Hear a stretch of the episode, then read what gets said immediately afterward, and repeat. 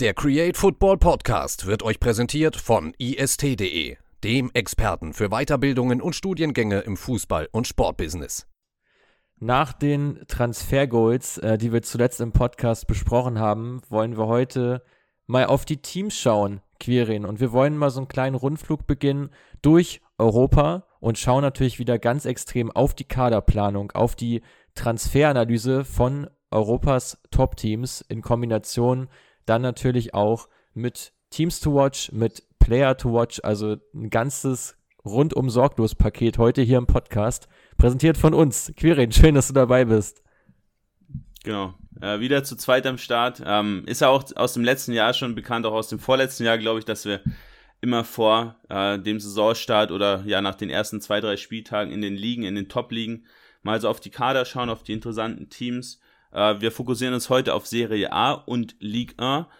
Ähm, nächste Woche beziehungsweise in zwei Wochen geht es dann weiter mit Premier League und La Liga, sodass wir einmal hier schön alles abgedeckt haben, was die Top 5 Ligen minus Deutschland angeht. Ja, und ich würde sagen, lass gar nicht groß rumsprechen, Mats. Äh, ich bin hyped, ich bin am Wochenende in Italien. Äh, schauen wir da die Fiorentina gegen Napoli an. Ähm, deswegen lass doch direkt mal reinstarten mit Napoli. Ähm, auf was kann ich mich denn freuen am Sonntagabend? Ja, sehr gerne. Äh, bei Napoli hat sich ja schon eine ganze Menge getan. Ähm, die Ära mit Ospina im Tor, mit Koulibaly in der Abwehr und mit Insigne auf links außen, die ist vorbei. Ähm, auch Fabian Ruiz könnte ja noch gehen, ähm, hat ja ein konkretes Angebot von PSG gerade vorliegen. Bislang hat man das aber ziemlich gut aufgefangen. Also man hat ja mit Alex Meret ja schon noch einen Keeper im Kader, der so ein bisschen immer diese ja, Rotationsrolle eingenommen hat. Ähm, es könnte allerdings noch ein weiterer Keeper kommen. Da ist Kayla Navas ja stark im Gespräch, ähm, wo es momentan ums Gehalt geht. Ähm, verdient bei PSG sehr, sehr viel. Äh, könnte bei Napoli nur rund die Hälfte bekommen. Da wird über eine Abfindung gerade diskutiert. Ansonsten Minjae Kim für die Abwehr gekommen als neuer Abwehrboss und vor allem Quicha auf dem linken Flügel der Georgier wirklich, ja, für Furore gesorgt an den ersten Spieltagen. Wirklich viele neue Optionen im Kader dazugekommen, auch Raspadoria gekommen, Oliveira für Link, die Linksverteidigerposition, Simeone für den Sturm, Dombele fürs Mittelfeld. Also insgesamt leichtes Transfer minus, aber der Kader aus meiner Sicht deutlich besser und vor allem ausgewogener als noch in der Vorsaison. Wie siehst du es? Na, schöner Monolog erstmal zu Beginn. Ähm, aber sehe ich, sehe ich recht ähnlich. Mertens hat man ja auch noch verloren, was auch so ein bisschen weh tut. Man hat aber auch extrem Gehalt eingespart. Man ist ungefähr bei 15 Millionen weniger Gehaltszahlungen pro Jahr, ähm, hat den Kader zudem verjüngt und in meinen Augen auch ein bisschen breiter aufgestellt und ja, dadurch eben zwei, drei, ich sage mal, Stützen verloren, ähm, aber dafür dann eben zwei, drei Spieler dazugeholt, die dich einfach in der Breite besser machen. Gerade, dass man einen richtigen Backup für Osimen hat, dass man einen Raspadori hat, den man jetzt flexibel einsetzen kann. Ja, und eben Quietscher, der jetzt schon dreimal getroffen hat in den ersten äh, zwei Spielen, gefällt mir wirklich super. Die Geschichte mit Fabian Ruiz ist ja ganz interessant, ich habe es ja auch schon erzählt. Ähm, Präsident De Laurentiis hat gesagt, entweder nimmt Ruiz das Angebot von Paris an oder er spielt die ganze Saison nicht. Beziehungsweise die Option wäre noch bei Napoli zu verlängern, was Ruiz aber nicht will, weil er nächsten Sommer ablösefrei zu Real wechseln will. Ähm, das ist schon so ein bisschen die Geschichte, die da noch so ein bisschen negativ mitschwimmt bei, bei Napoli aktuell, weil wenn er wirklich nicht spielen sollte, Fabian Ruiz, wenn man das wirklich so hart durchzieht, äh, fehlt für mich ein wirklich extrem, ja, Ballbesitzstarker und passstarker ähm, zentraler defensiver Mittelfeldspieler, der im System von Spalletti mit dieser Passstärke einfach so wichtig ist. Ja, ich könnte mir vorstellen, dass die Geschichte mit Carlos Soler dann nochmal mehr Drive bekommt, wenn es tatsächlich zu dem Wechsel kommen sollte. Ähm, generell, wenn man auf, den Spielstil mal so ein bisschen blickt, äh, finde ich, wird auch auffällig, dass man mehr jetzt noch auf schnelles Kombinationsspiel Wert legt. In der neuen Saison diese Weiterentwicklung unter Luciano Spalletti scheint wirklich gut zu glücken. Man läuft früher an als in der vergangenen Saison und man spielt einfach insgesamt deutlich intensiver und vor allem mit mehr Läufen. Also gerade durch Quietscher, auch auf dem rechten Flügel ein Lozano oder auch ein Politano ähm, sind ja auch einfach starke Tempodribbler, äh, die man natürlich auch super ins Offensivspiel mit einbeziehen kann, wenn man etwas mehr Platz hat und eben nicht ähm, sich da tot kombiniert vom gegnerischen 16er. Genau das scheint wirklich gut zu glücken. Ähm, dazu weitere Gerüchte gibt es momentan noch über, zu Gerard Delefeu und Cristiano Ronaldo ist ja auch immer noch nicht ganz vom Tisch, auch bei der Ampel tatsächlich nicht, gerade wenn Osimen nochmal einen Wechsel machen sollte, auch da ja einige Clubs noch in der Verlosung. Ja, wäre sehr, sehr wild. Kann ich mir ehrlich gesagt gar nicht vorstellen, weil natürlich das Gehaltsniveau bei, bei Napoli sehr, sehr gering ist. Äh, da war ja Koulibaly mit 6 Millionen schon der absolute Topverdiener. Ähm, aber wer weiß, Osimen, selbst wenn er wegbrechen sollte, vielleicht wenn er nach Manchester geht, äh, hat man Simeone einen guten Backup. Für mich Ronaldo da nicht groß notwendig. Ähm, ich würde sagen, Mats, lass mal vom Team, was vielleicht der nächste Club Ronaldos ist, zu Ronaldos Ex-Club gehen, äh, zur alten Dame nach Turin. Ja, sehr gerne. Ähm, schieß mal los. Ja, die äh, Juventini hatten einen ja recht aufregenden Sommer, kann man fast schon sagen. Äh, mit die Licht, mit Chiellini und mit Dybala, drei absolute Leistungsträger ähm, der letzten zwei, drei Jahre verloren. Haben auch wirklich ja arg drunter leiden müssen, dass gerade Chiellini, Bonucci, dass diese Abwehr dass dieses Abwehrbollwerk mehr oder weniger aufgebrochen wird, auch eben die Licht weg. Äh, das heißt, defensiv mit großen ja, Sorgen aktuell. Mit Bremer hat man einen Spieler nachverpflichtet, ähm, aber im Prinzip mit Bremer und Bonucci nur zwei wirklich gute Innenverteidiger jetzt im Team, was so ein bisschen ja diese ganze Grundthematik Dreier- oder Viererkette eigentlich ja schon klar entscheidet, dass man nur mit Viererkette spielen kann ja, ist einfach nicht, nicht so breit aufgestellt auf der Position. Ich finde, der Zugang von Bremer war eben auch bitter nötig, ähm, um die IV da wieder ja, abzugraden und auch ein bisschen zu verjüngen. Ja, absolut richtig. Was ich halt überhaupt nicht verstehen kann, ist der Transfer von Philipp Kostic, wenn man tatsächlich bei dieser Viererkette bleibt. Kostic jetzt zuletzt im Ligaspiel am Wochenende auf dem linken Flügel gespielt. Da sehe ich ihn eigentlich nicht wirklich. Da haben wir auch beide, glaube ich, eine recht ähnliche Meinung zu dass Kostic gerade als Wingback in eben dieser Dreier- bzw. Fünferkette einfach sehr, sehr wichtig ist, sehr, sehr stark ist und auf der anderen Seite eben mit Cuadrado auch einen super ja, Gegenspieler hätte. Da kann man wirklich viel Power auch über diese Flügel äh, kreieren. Ähm, andererseits hat man dann mit Danilo, Alexandro und auch Deschilio drei Außenverteidiger über, wenn man eben auf diese Dreierkette geht. Ähm, wie siehst du das? Würdest du auf die Dreierkette gehen, beziehungsweise dann noch einen Innenverteidiger nachverpflichten, vielleicht auch so einen Danilo in die Mitte ziehen? Ähm, oder dann tatsächlich bei der Viererkette bleiben? Ich finde, da hat man sich kadertechnisch nicht so wirklich äh, gut was überlegt. Nee, vor allem hat man sich ja auch nicht festgelegt. Also du hast jetzt die beiden Verletzten ja mit Chiesa und Di Maria, die ja wirklich klassische Flügelspieler sind, die jetzt auch beide überhaupt keine Wingbacks sind.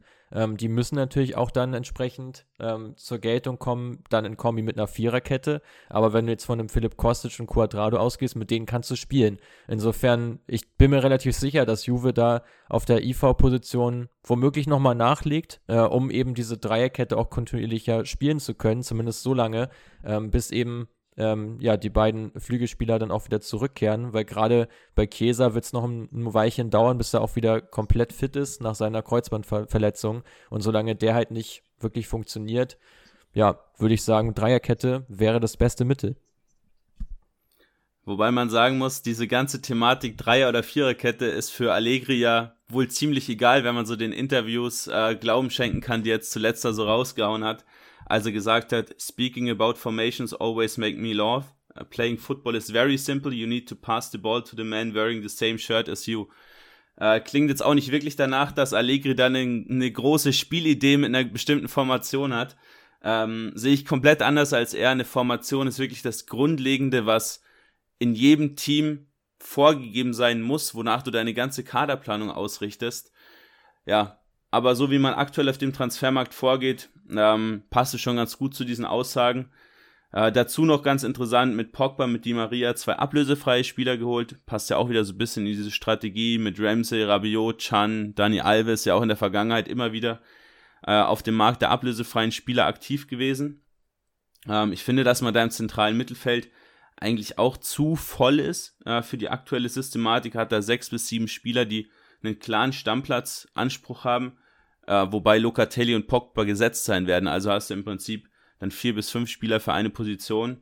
Ähm, gefällt mir nicht besonders gut. Dazu auch die Stürmerthematik. Jetzt holst du einen Milik dazu, der wieder anders agiert als ein Flahovic. Da wären Depay für mich in einem 3-5-2-System auf der Zehnerposition oder neben Flahovic die deutlich bessere ähm, Option gewesen. Also kadertechnisch gefällt es mir absolut nicht, was Juve da gerade macht. Nee, ähm, kann dir da wirklich nur zustimmen und ich glaube nicht, dass das Board da auch so zufrieden mit ist. Ähm, jetzt zweimal in Folge ja Vierter geworden in der Liga, absolut nicht der Anspruch, nachdem man davor ja wirklich Serienmeister war und von 2011 bis äh, 2019, 2020 ja dauerhaft Meister geworden ist in Italien. Davon waren sie jetzt in der letzten Saison ein ganzes Stück weg, ähm, der Saison davor auch. Und ich glaube auch, dass es dieses Jahr, aber es, da sprechen wir nachher nochmal drüber, wenn wir die Teams durchhaben. Ich glaube, auch jetzt wird schwer für Juve den Scudetto zu holen mit dem Kader. Ja, sehe ich ähnlich. Äh, die Frage ist, siehst du bei dem weiteren oder bei den weiteren beiden Teams, die, um, die, um dich du gekümmert hast, ähm, ja, ein bisschen bessere Chance äh, bei der Roma oder bei Atalanta? Auf den Titel nicht. Ich glaube aber, dass die Roma wirklich gut Druck machen kann äh, auf Juve. Ähm, Gerade so, wenn man sich auch die letzte Saison schon anschaut, wo man ja auch schon ja bald musste man schon sagen, das Maximum rausgeholt hat, weil der Kader ist halt einfach insgesamt ein ganzes Stück schwächer als die der Top 4 Mannschaften und da mit einem Titel die Saison dann noch zu schließen mit der Conference League, glaube da hat man schon noch sich ganz gut aus der Affäre gezogen, um es mal so zu sagen. Auch bei der Roma hat sich ja einiges getan auf dem Transfermarkt. Man hat erstmal ein großes Transfer Plus erzielt, dank der Einnahmen, die aus Marseille gekommen sind, für gleich drei Spieler mit Cengiz Ünder, Jordan Veretout und Paul Lopez haben sich mit Celik eine weitere Alternative geholt zu Rick Karsdorp auf der rechten Seite, auf, dem Recht, auf der Position des rechten Schienenspielers. Links ist man jetzt nach der Rückkehr von Spinazzola auch noch deutlich besser besetzt als noch in der Vorsaison. Zalewski hat da so seine Breakout-Season gehabt, ähm, dürfte auch jetzt in der aktuellen Saison auf seine Einsätze kommen. Stark, wirklich die Königstransfers, gerade der natürlich von Paulo Dybala, der auch wirklich sehr gut ins System reinpasst, als eine dieser beiden hängenden Spitzen, ähm, die ja meistens auch von Saniolo, teilweise auch von Pellegrini bekleidet worden sind, hinter einem Tammy Abraham. Ähm, da wird Dybala seine Verwendung finden. Weinaldum leider verletzt. Ähm, ansonsten finde ich auch eine wirklich sinnvolle Komponente für die Roma-Mannschaft, wo aus meiner Sicht, und da kannst du auch gerne gleich mal was zu sagen, die wirklich hohe Qualität fehlt, ist für mich in der Innenverteidigung neben einem Chris Smalling, weil du da nicht diesen einen oder bräuchtest ja sogar zwei Verteidiger für die Dreierkette, die wirklich internationales Topniveau haben. Siehst du das auch so? Ja, vor allem, weil dir der Linksfuß einfach fehlt. Du hast keinen linken oder keinen Linksfuß, der diesen linken Innenverteidiger-Part spielen kann. Äh, dementsprechend die linke Seite, die mit Spinazzola, mit Zalewski schon viel bespielt werden kann, so ein bisschen außen vor in manchen Spielsituationen. Äh, das ist so Punkt 1, den ich ganz klar sehe. Äh, und Punkt 2, obwohl man sich da verstärkt hat, das defensive Mittelfeld. Matic für mich über den Zenit, Cristante in seiner Rolle als Abräumer und spielaufbauender Sechser gefällt er mir nicht wirklich gut. Ich, seine, seine Daten sind auch nicht besonders gut. Ähm, hat er nicht so besonders viel Impact auch aufs Offensivspiel. Pellegrini zu offensiv ausgerichtet, Weinaldum Achter. Da fehlt für mich noch wirklich dieser, ja, Top-Spieler, wie es, ja, ein De Jong wird zum Beispiel nicht zur Roma gehen, aber so in diese Richtung ein Spieler äh, könnte da nochmal sehr, sehr gut tun.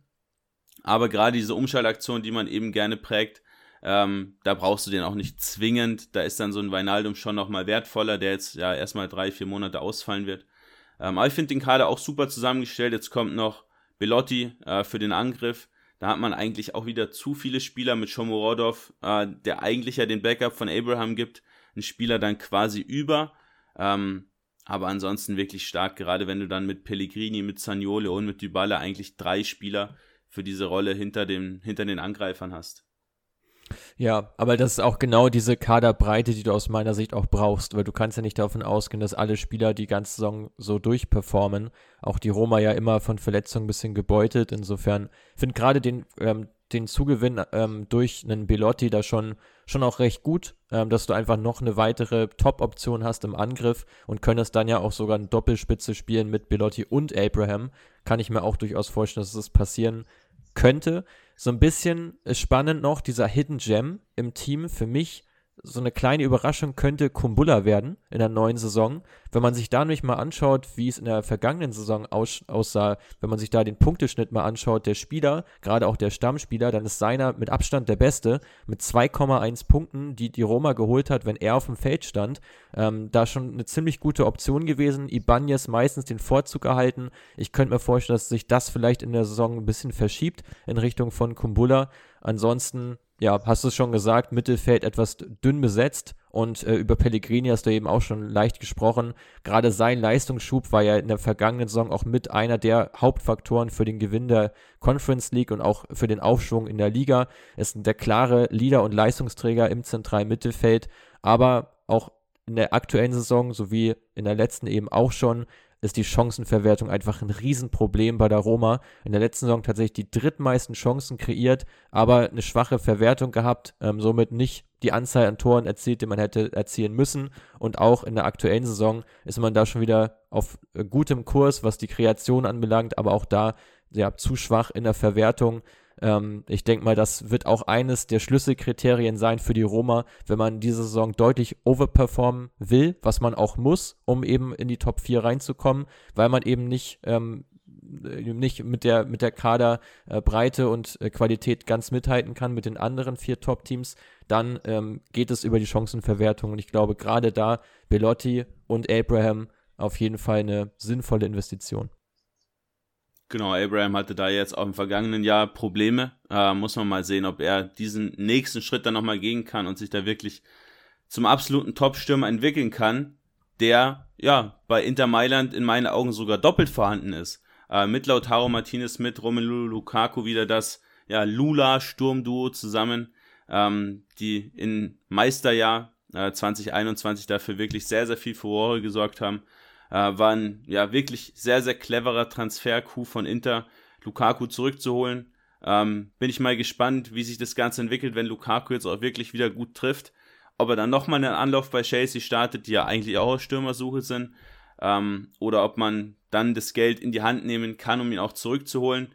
Was bei Inter ja durch diese ganzen Financial Fair Play Geschichten eher als sehr, sehr unrealistisch zu betrachten ist. Ähm, Inter generell einen, ja, eher ruhigeren Sommer gehabt. Es gab schon ein paar Transfers, aber so dieser Kracher neben Lukaku mit zum Beispiel einem Dybala ist ausgeblieben, weil man einfach auch das Geld nicht aufbringen konnte. Ähm, auf der anderen Seite hat man aber auch verhindern können, dass wirkliche Leistungsträger den Verein verlassen. Lautaro Martinez ist geblieben, Nicolo Barella ist geblieben und auch Milan, Milan Skriniar ähm, hat noch ein Jahr bei Inter jetzt drangehängt. Muss man mal sehen, wie es auch bei ihm nächstes Jahr weitergeht. Paris war da ja stark interessiert. Ähm, aber Stand heute für mich der Titelfavorit, weil man den Kader im Prinzip zusammenhalten konnte, mit Lukaku in der Spitze verstärkt, mit Aslani, mit Bellanova, mit Mikitarian und Unana. Vier Spieler dazugeholt, die dir eine wirklich hochwertige Breite auch im Kader geben.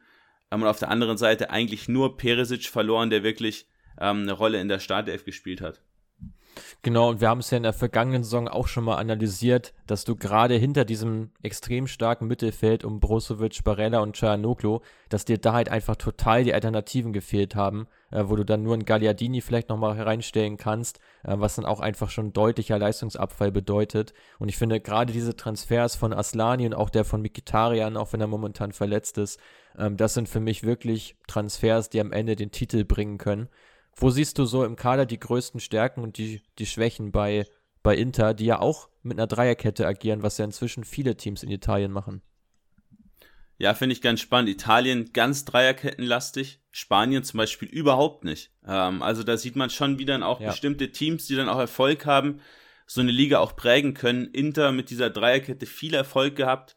Ähm, auch Atalanta, die mit dieser Dreierkette, ich glaube, das war sogar das erste Team in Italien, was diese Dreierkette so richtig exzessiv gespielt hat. Ähm, damit viel Erfolg und dann ziehen halt auch die kleineren Teams so ein bisschen nach. Schwächen sehe ich bei Inter kaum. Ähm, ist so ein bisschen die Frage, wer spielt im Tor? Onana möchte spielen, Handanovic soll vielleicht noch ein Jahr spielen. Ähm, die Innenverteidiger-Tiefe könnte ein Problem werden, wobei hier Acerbi noch kommen soll von Lazio, ähm, der seinem Trainer Insagi dann jetzt mit ein bisschen Verspätung folgt. Ähm, und man muss sehen, bekommt man Perisic in dieser Qualität auch ersetzt. Da gibt es so ein paar Fragen, ob man da vielleicht nochmal einen Spieler nachholen soll. Gosens ist ja noch nicht wirklich angekommen. Mein Call ganz klar auf die Marco setzen. Die Marco, der Spieler in der letzten Saison in den Top 5 Ligen mit den meisten Torschussvorlagen aller Akteure. Mehr als ein Neymar, mehr als ein Messi. Und das halt bei 33 absolvierten Spielen. Also der wurde nicht nur mal kurz reingeworfen, sondern der hat auch wirklich viel gespielt teilweise auch ein bisschen offensiver gespielt, aber fast drei Torschussvorlagen, sehr, sehr hoher Expected Assists Wert, äh, ist wirklich ganz, ganz grandios und ich kann mir auch nicht vorstellen, wenn Gosens wieder zurückkommt aus seinem, ja, Leistungsloch, sag ich mal, ähm, dass er da auch nochmal an, ähm, an Di Marco wirklich vorbeikommt. Ja, ich finde das auch ganz spannend, weil ich finde, Di Marco ist auch so ein Spieler, der ja auch schon vor ein paar Jahren mal richtig gehypt wurde, zumindest bei uns, zumindest intern.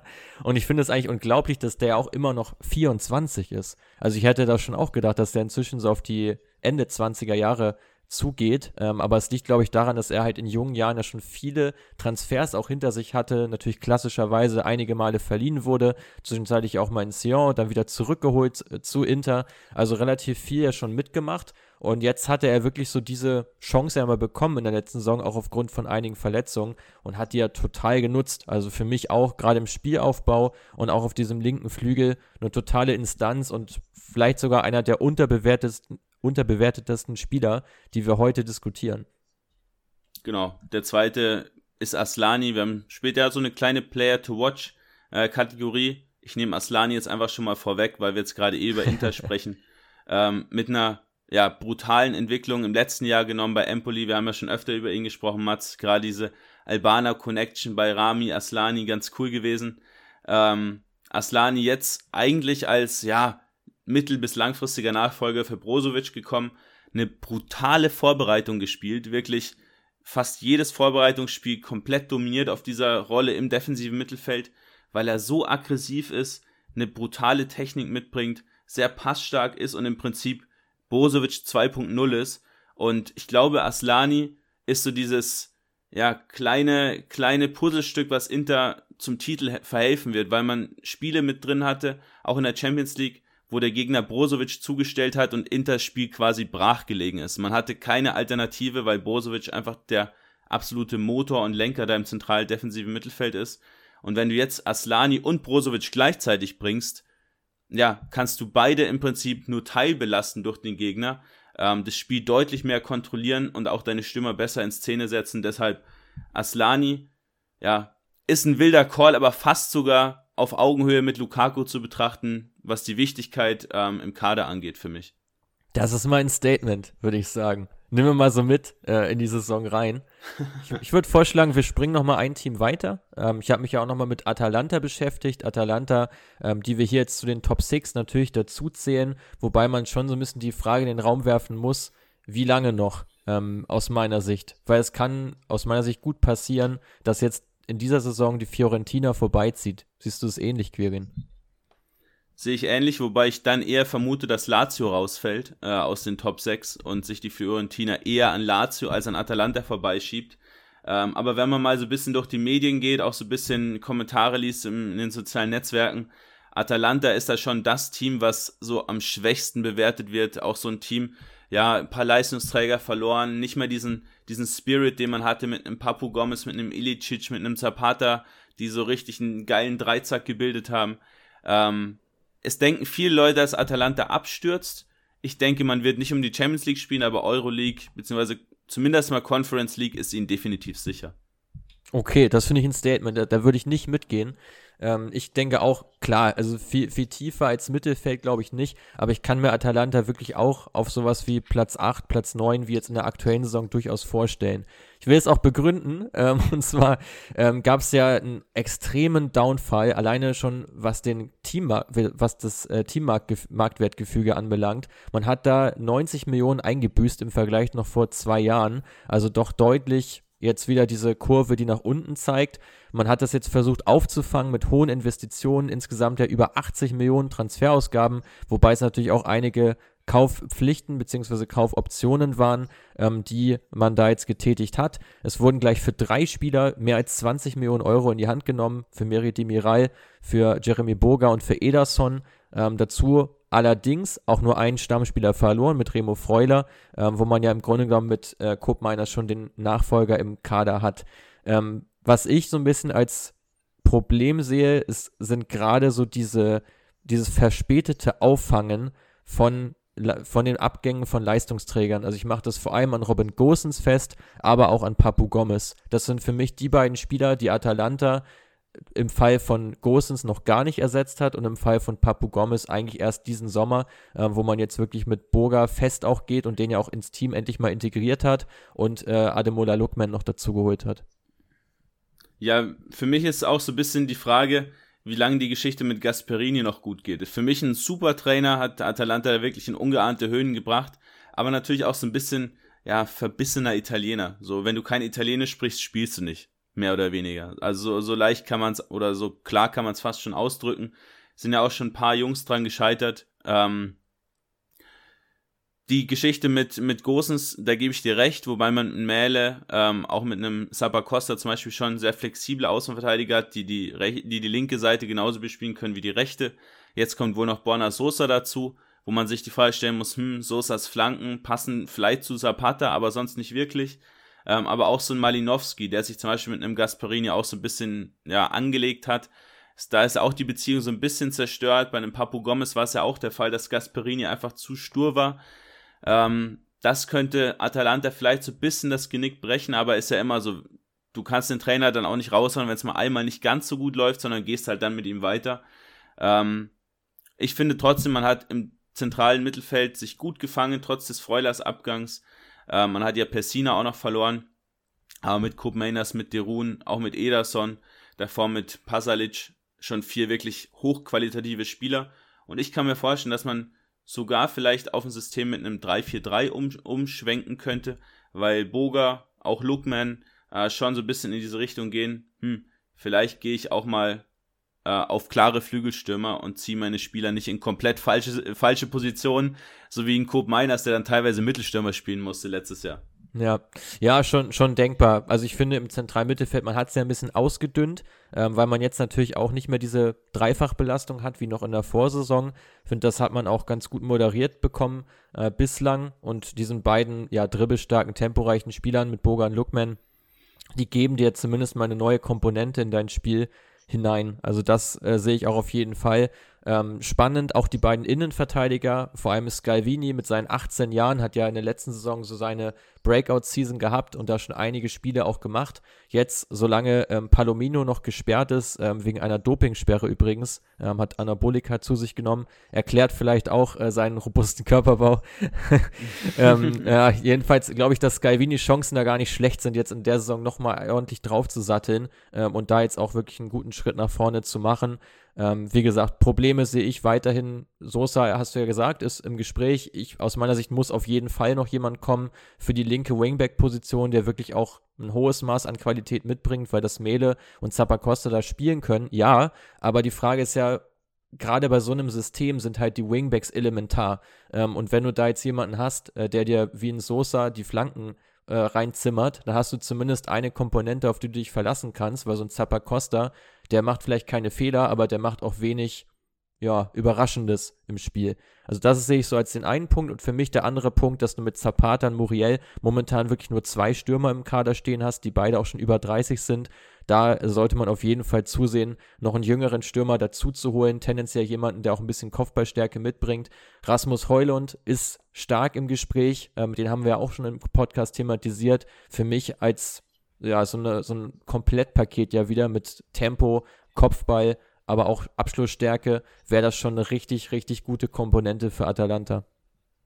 Ja, Heulund würde mir auch super gefallen. Ähm, ganz, ganz spannender Spieler, der da gut reinpasst, der ja auch durch seine Nähe, die er jetzt schon hat, mit Graz, auch zu Österreich, ähm, und ja, also diese Nähe Graz, äh, Italien, da auch ja problemlos quasi übersatteln kann, der auch mit Sicherheit ähm, da nicht so große Probleme haben wird, so schnell Italienisch zu sprechen, um dann da auch eine Rolle zu spielen.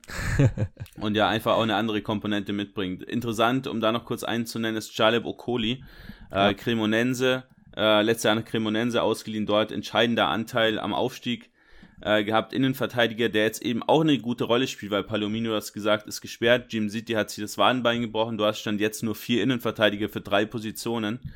Ähm, und Okoli macht es ganz ordentlich. Ähm, glaube, dass der jetzt auch die Chance ganz gut nutzen kann, weil in Jim City auch schon 29 ist, ein Palomino schon, Palomino schon 32, dass man da auch mal einen Switch macht auf einen jungen Innenverteidiger, so wie es ja auch der AC Mailand gemacht hat, Mats. Genau, ähm, du sprichst wahrscheinlich Pierre Kalulu an, äh, der ja auch eine Und Tomori, also beide brutal jung. Beide und auch beide ja wirklich eine sehr, sehr starke Saison hinter sich. Ähm, Gerade in der Defensive ja auch so ein bisschen das Titelgeheimnis gewesen ähm, vom AC Milan. Aber natürlich vor allem auch, ich glaube, das wirst du gleich auch noch ansprechen, die brutale linke Seite. Genau, die Defensive war schon so der Schlüssel zum Erfolg. Auch Mike, äh, Mike Magnan mit einer brutalen Saison. Ähm, da hat man sich wirklich, ja, super aufgestellt. Auch den Abgang von Romagnoli äh, jetzt im Sommer dann mal hinbekommen der da aber eigentlich gar nicht wirklich fehlt. Kia und Gabia als Alternativen dahinter, aber Kalulu und Tumori werden als Start-Innenverteidiger die Saison durchspielen. Ähm, und gerade Tumori, seine Entwicklung ist wirklich unglaublich. Ähm, gehört jetzt für mich schon mit zu den besten Innenverteidigern weltweit, weil er auch alles mitbringt, Körperlichkeit, aber auch Technik. Ähm, dazu noch großes Tempo und Kalulu eben genauso. Ähm, man hat eigentlich auch nicht so wirklich Stammspieler verloren, bis auf Cassier, der tut weh. Ja. Äh, Gerade auch, weil er ablösefrei war. Leao könnte eventuell noch gehen. Das würde wirklich, glaube ich, schon den Meistertitel äh, oder die Meistertitelchancen komplett kaputt machen, wenn man den noch verliert. Ähm, aber sonst nur Castillejo, der noch dazu, äh, dazu den Verein verlassen hat. Die Neuzugänge sind jetzt auch nicht wahnsinnig spektakulär. Den Origi hat man geholt aus Liverpool.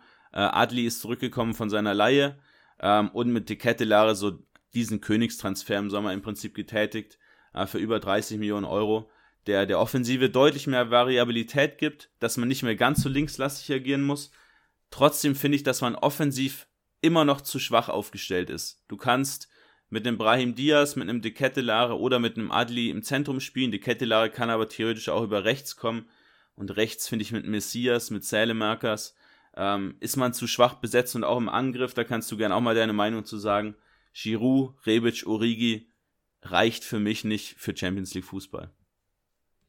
Mm, spannend. Ähm, also ich gebe dir recht, wenn wir jetzt übers zentral offensive Mittelfeld reden, auch über die rechte Seite, weil du hast halt nicht diese eine Top-Option, sondern du hast drei, die gut sind, sag ich mal, vielleicht eine 2 minus, sowas den Dreh ähm, aber eigentlich nicht das oberste Etablissement. Aber gerade im Sturm glaube ich, dass Origi dann schon nochmal einen richtig hohen Impact haben wird.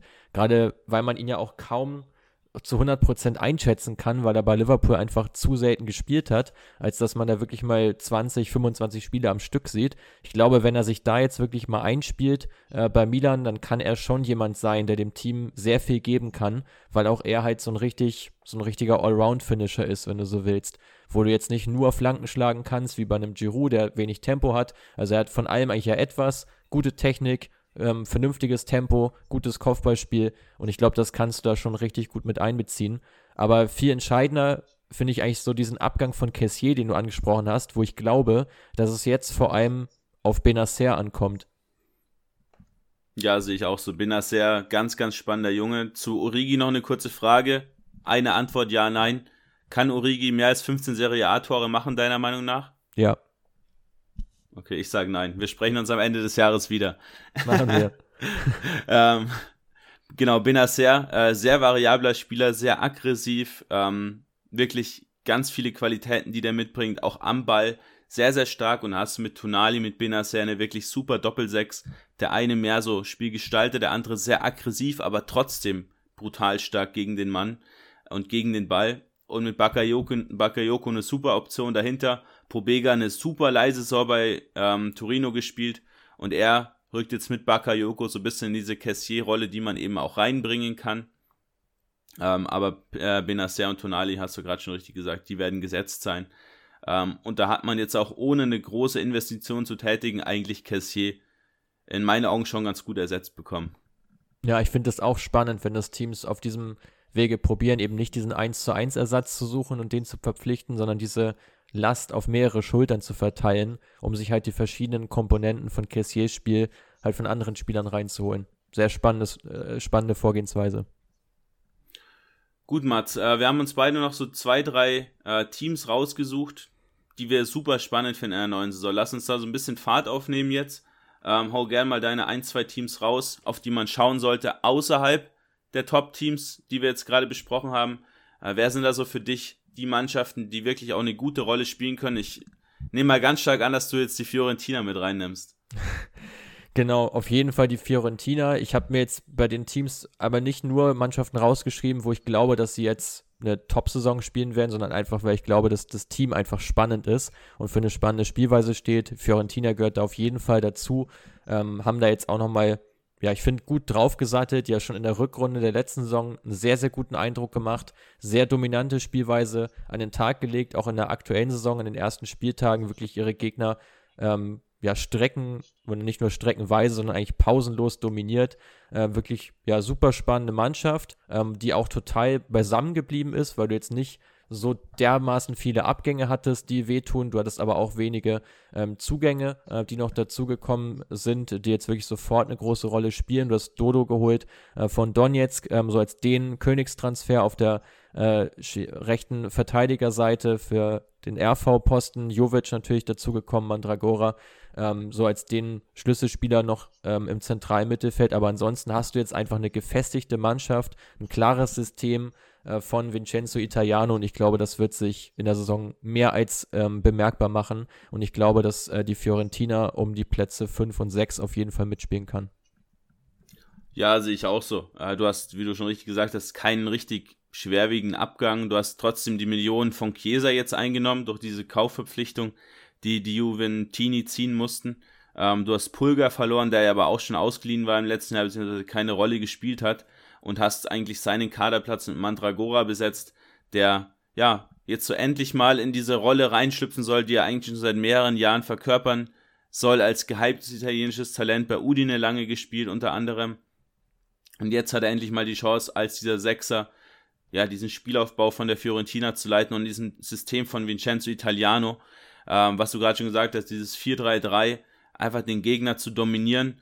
Und da hilft es in meinen Augen schon auch stark, dass man sich eben ähm, mit Dodo quasi ein Gegenstück zu Biragi besorgt hat. Zwei brutal offensiv starke Außenverteidiger, beide auch mit starken Flanken, besonders Biragi. Da kann man so einen Cabral, einen Jovic im Zentrum gut in Szene setzen.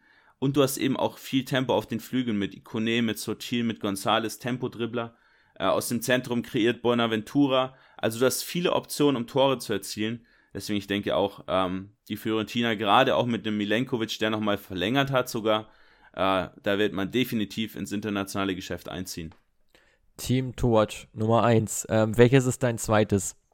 Na, ich denke, da sind wir auch wieder auf einer Ebene. Salernitana, ähm, die ich ganz, ganz spannend finde. Du könntest vielleicht auch noch Torino dabei haben, bin ich gleich mal gespannt. Äh, Salernitana, ich will es gar nicht so lange aus, ausformulieren. Ähm, da gerne auch mal in die letzte ähm, 15 Minuten International-Episode reinhören, da haben wir auch schon drüber gesprochen. 19 Neuzugänge verkündet jetzt im Transferfenster bereits. Ähm, viele davon auch mit hoher Qualität. Man hat fast 40 Millionen investiert. Äh, Majore Kandreva, ganz, ganz spannend. Elf Vorlagen letztes Jahr. Dazu einen Bottheim, gehypter norwegischer Stürmer äh, Lovato, Bradaric, wirklich viel Qualität in den Kader mit dazu genommen. Denke, man wird mit dem Abstieg nichts zu tun haben dieses Jahr dazu. Äh, Davide Nicola, super Trainer, hat dieses 3-5-2 bei Salernitana implementiert und man hat in diesem 3-5-2 nur drei von elf Spielen verloren. Ähm, hat sich da auch ja am Ende der Saison noch vor dem Abstieg gerettet. Ganz, ganz spannend, da gerne mal draufschauen. Perfekt. Dann lass uns nochmal mehr Fahrt aufnehmen und noch auf das Team Not to Watch schauen. Äh, wen hast du dir daraus gepickt? Was glaubst du, welches Team wird so ein, keine besonders gute Saison spielen?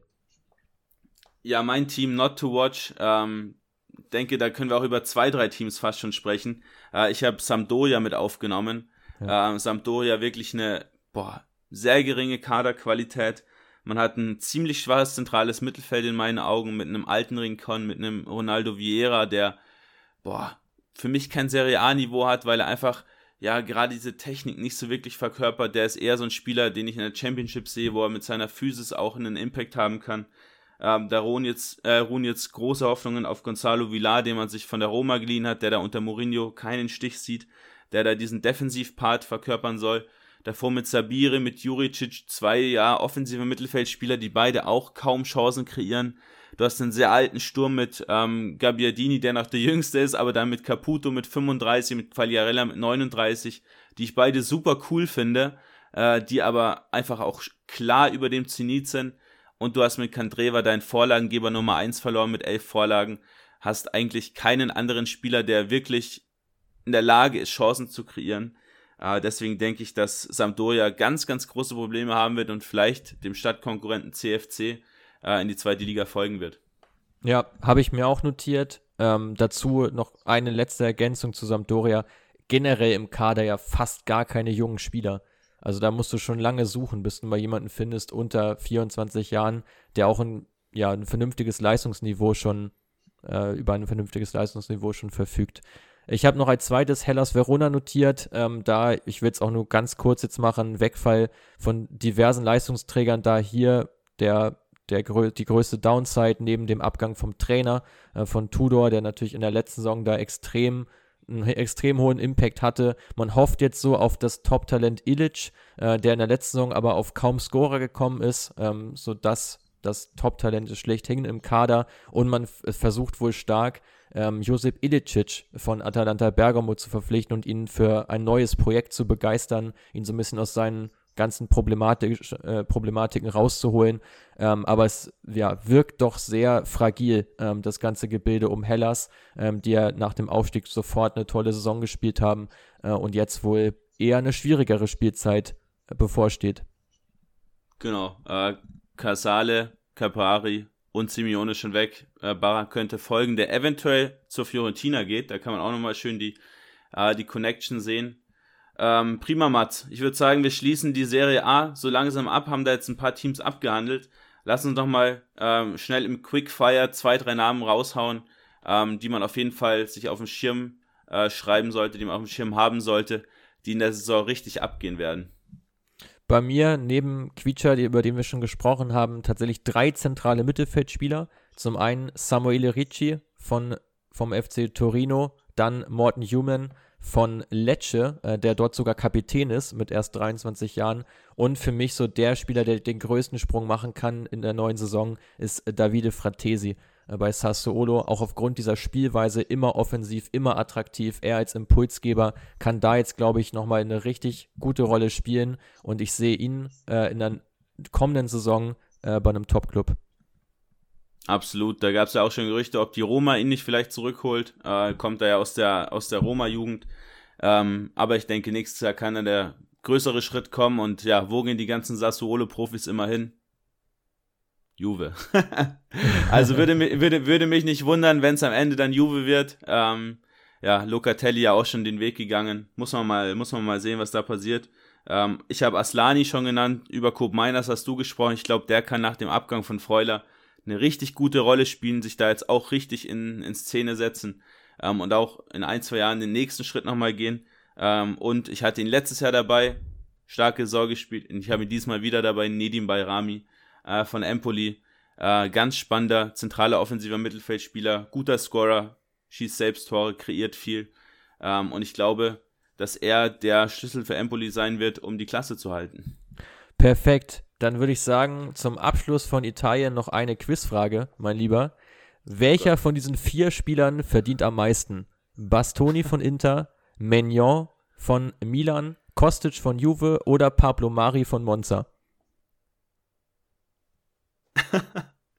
ich hätte auf Kostic getippt, aber wenn du Pablo Mari da mit drin hast, dann tippe ich auf Pablo Mari. Das ist völlig korrekt. Und in diesem Sinne springen wir gleich mal eine Liga weiter, bevor ich noch den Fakt nenne. Also Monza tatsächlich in den Top 10 bei den Gehaltszahlungen. Ähm, also jetzt schon etablierter Erstligist. Ähm, da wird ordentlich investiert. Wir haben sie ja auch schon das eine oder andere Mal hier im Podcast thematisiert. Aber jetzt genug Serie A, genug äh, italienischer Fußball. Wir wechseln die Liga, wir springen in die Ligue 1. Und ähm, ich würde ja mal vorschlagen, kurz mal so zum Liganiveau. Aus meiner Sicht die Ligue 1 immer noch auf dem Vormarsch und kratzt so langsam auch ja, wirklich an dem Status der Top 4 Ligen, die ja sonst immer so ein bisschen so betitelt werden, Top 4 Ligen und danach Frankreich. Für mich kann sich das in den nächsten Jahren wirklich so weit ähm, bisschen drehen, dass sie wirklich vorbeiziehen können. Siehst du es ähnlich? Sehe ich auch so. Du hast ähm, mehrere Teams drin, die mit diesen Talenten extrem viel Geld generieren, gleichzeitig ja. dann eben auch viel Geld wieder raushauen können.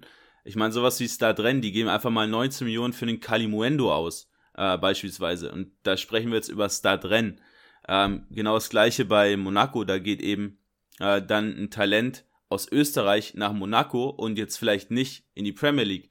Ähm, und das sind eben genau diese Geschichten, wo ich schon so das Gefühl habe, dass man durch diesen Talentefokus, den man sich selbst auferlegt hat, wirklich grandiose Spieler anziehen kann, die eben den nächsten Schritt dann auch in der Liga machen und teilweise dann sogar in der Liga bleiben, ähm, weil sie dann vielleicht auch französischsprachig sind, gerade die französischen Fußballer oder französischstämmig, ja sowieso auf dem klaren Vormarsch und dann bleibt man eben vielleicht auch mal lieber bei einem Top-Team in der Liga, anstatt dann zu einem mittelmäßigen Premier League-Team zu gehen. Definitiv.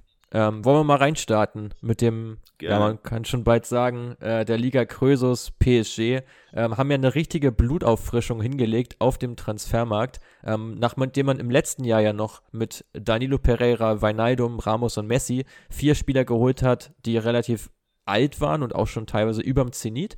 Dieses Jahr mit Vitinha, mit Renato Sanchez, Nordi Mukiele und auch Hugo Ikiteke, ähm, Spieler, die im Schnitt 22 Jahre sind. Also man hat jetzt eine hungrigere Mannschaft als im Vorjahr. Und ich finde, das ist so der entscheidendste Punkt. Man hat Spieler geholt, die eine sehr hohe Qualität haben. Aber für diese Spieler ist PSG tatsächlich der erste Spitzenclub. Also sie haben nicht davor schon für einen noch größeren Verein gespielt oder für einen ähnlich großen, sondern sie machen jetzt diesen Schritt nach vorne. Ähm, und ich glaube, dass das dem gesamten Team auch deutlich helfen wird.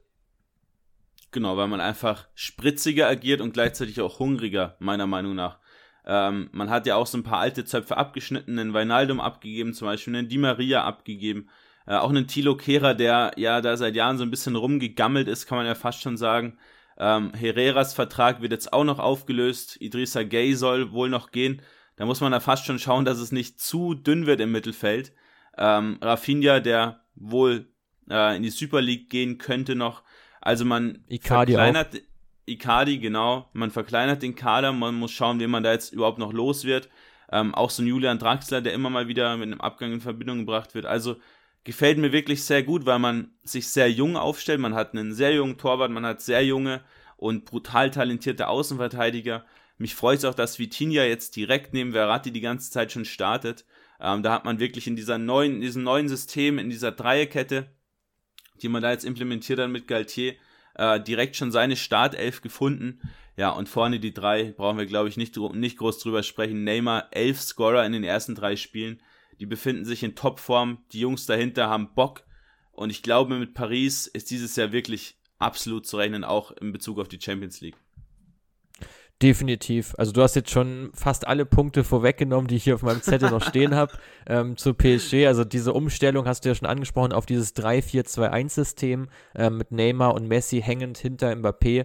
Ähm, was ich sehr interessant finde, ist, äh, dass es bislang vier Mannschaften gab in der Ligue 1, die mehr Ballbesitz hatten als Paris. Zum Beispiel jetzt beim jüngsten 7 zu 1 in Lille waren es etwa 50 Prozent nur. Das heißt, man geht viel mehr auf diesen Konterfußball als noch in der Vorsaison. Man hat jetzt schon vier Kontertore stehen. In der letzten Saison waren es insgesamt fünf. Also da sieht man schon auch, in welche Richtung das Ganze sich entwickelt, auch spielerisch unter Galtier. Man versucht offensiv wirklich deutlich größere Räume zu haben, äh, um eben gerade Kilian Mbappé mit seinen Läufen hinter die Kette ähm, da entgegenzukommen, dass der seine Schnelligkeit ausspielen kann. Man spielt mit Abstand die meisten Pässe in die Tiefe hinein. Und das ist, glaube ich, der große, große Schlüssel bei PSG. Noch stärker als im Vorjahr. Weg von dieser reinen Passmaschine Beibesitz hin zu mehr ja, temporeichem Umschaltfußball. Genau, da hast du auch genau die richtigen Spieler geholt. Vitinha spielt diese Pässe in die Tiefe. Ja. Sanchez macht die Läufe in die Tiefe. Genau. Mbappé macht die Läufe in die Tiefe. Die Außenverteidiger als Wingback eingesetzt, Hakimi, Nuno Mendes, ich glaube, braucht man keinem erzählen, das ist kein Geheimnis, machen die Läufe in die Tiefe ja sowieso. Ähm, also du machst mit Galtier vieles richtig und du siehst ja genau bei ihm, er hat ja auch Jonathan David zum Beispiel groß gemacht, eben auch mit diesen Tempoläufen. Äh, David, der auch unter Galtier eben diese Rolle genau eingenommen hat, diese Läufe in die Tiefe immer wieder einzustreuen, gefällt mir wirklich super. Und du siehst bei Galtier wieder genau die gleiche Geschichte, was du mit Sanchez und André in Lille gesehen hast. Alter und junger Spieler auf einer Position mit Verratti und Vitinha gerade wieder. Der Junge lernt vom Älteren ähm, und somit bringst du deine Spieler weiter. Und ich glaube, diese Kombination aus diesen Transfers den Spielern, die schon da sind, die absolute Top-Qualität im Angriff plus Galtier kann im Prinzip nur in den nächsten ein, zwei Jahren zum Champions League-Titel führen.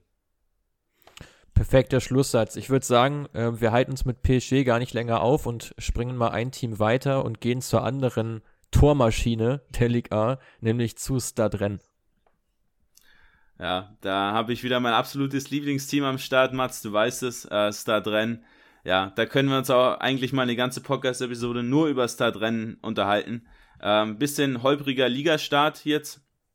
Ähm, in den ersten drei, drei Spielen jetzt nur vier Punkte erzielt, aber äh, den Kader ja im Prinzip wieder brutal stark zusammengestellt, obwohl man den Abgang von Aguer verkraften musste, der wirklich auch wehtut, weil man eigentlich eine recht spielstarke Truppe immer an den Start bringen will, die wirklich auch eine hohe Spieldominanz ausübt und Aguer mit seiner hohen Qualität im Aufbauspiel, da der ja absolut entscheidende Mann gewesen ist. Man hat ja aufgefangen mit den Transfers von TAT und mit Joe Roden, den man von den Spurs geliehen hat. Ähm, ich bin trotzdem mit der Innenverteidiger-Thematik nicht so ganz zufrieden, weil sich ein Loic Bade nicht so wirklich entwickelt, teilweise sogar hinter Roden, der nur geliehen ist, auf der Bank sitzt. Omari die Leiste äh, gebrochen, der fällt jetzt auch erstmal aus. Ähm, das ist so für mich die Schwachstelle aktuell auch noch. Aber ansonsten, ja, ich meine, du kennst den Kader ja auch, weil ich dir immer alles erzähle. Äh, brutal stark zusammengestellt. Ja, sonst würde ich den Kader natürlich auch überhaupt nicht kennen. wie, siehst, wie siehst du das äh, zentrale Mittelfeld? Weil ich finde, da ist man ja schon auch relativ dünn besetzt.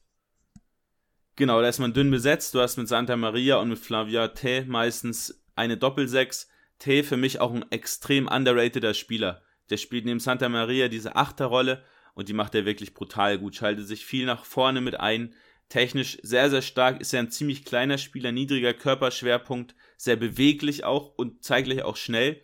Du kannst Bourigeau auf die Position stellen ähm, und du hast für Santa Maria im Prinzip als Ersatz Ugo Chupu aus der eigenen Jugend, den ich auch vor ein paar Wochen in Augsburg zum ersten Mal live gesehen habe beim Testspiel, mit einer extremen Physis auch ausgestattet. Aber da hast du recht, dieses defensive Mittelfeld ist gut besetzt, solange sich keiner verletzt. Ja. Ähm, und das, was du in der Offensive an fast schon zu vielen Spielern hast, hast du da vielleicht an zu wenigen, weil gerade wenn wir immer mal über die Offensive sprechen, mit Terrier, Sulemana, Mayer, Doku, Kalimuendo und Laborde und eventuell auch noch Girassi, sechs, sieben, acht Spieler, die spielen wollen und müssen.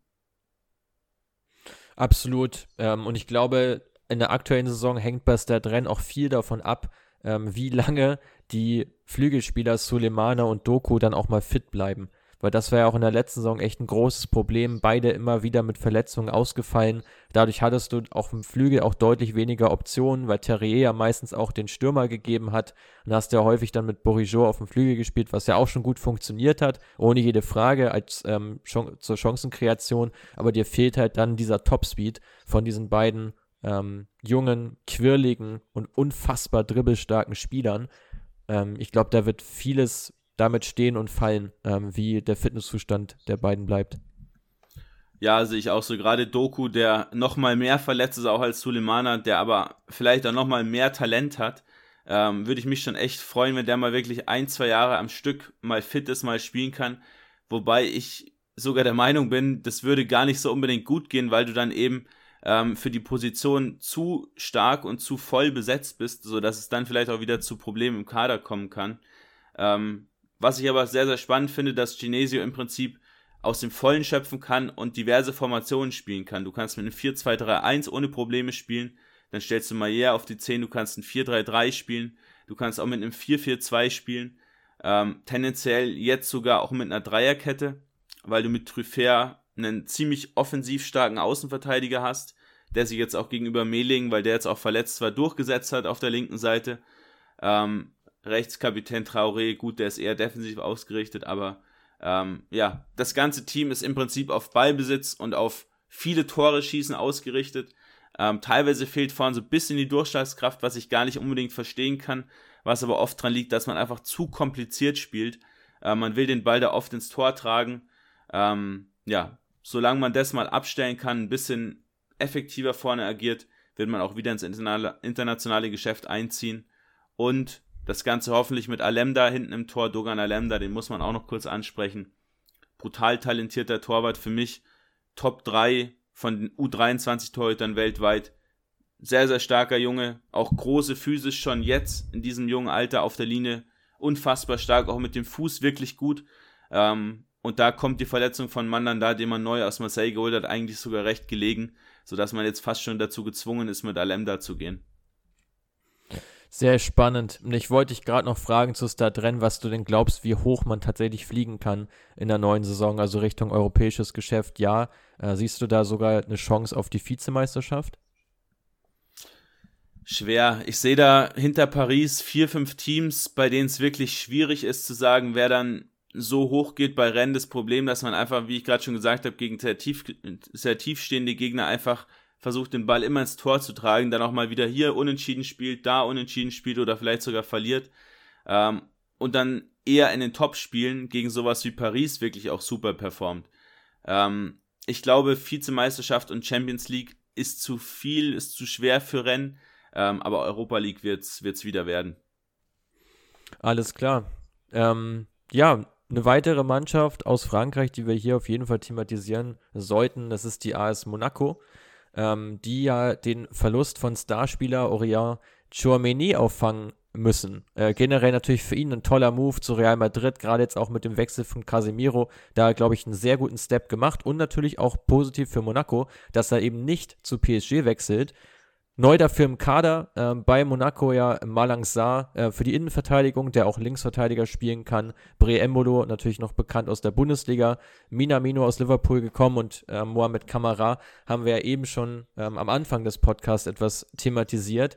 Generell wird bei allen Transfers klar, Monaco baut auf schnelle Spieler mit sehr hohem Pressing-Fokus nach Ballverlust. Also diese Transferphilosophie wirklich sehr stringent. Äh, man versucht dort wirklich immer wieder Spieler zu holen, die genau dieses Umschalten nach Ballverlust mit sofortiger Ballrückgewinnung ähm, auch bestmöglich umsetzen können.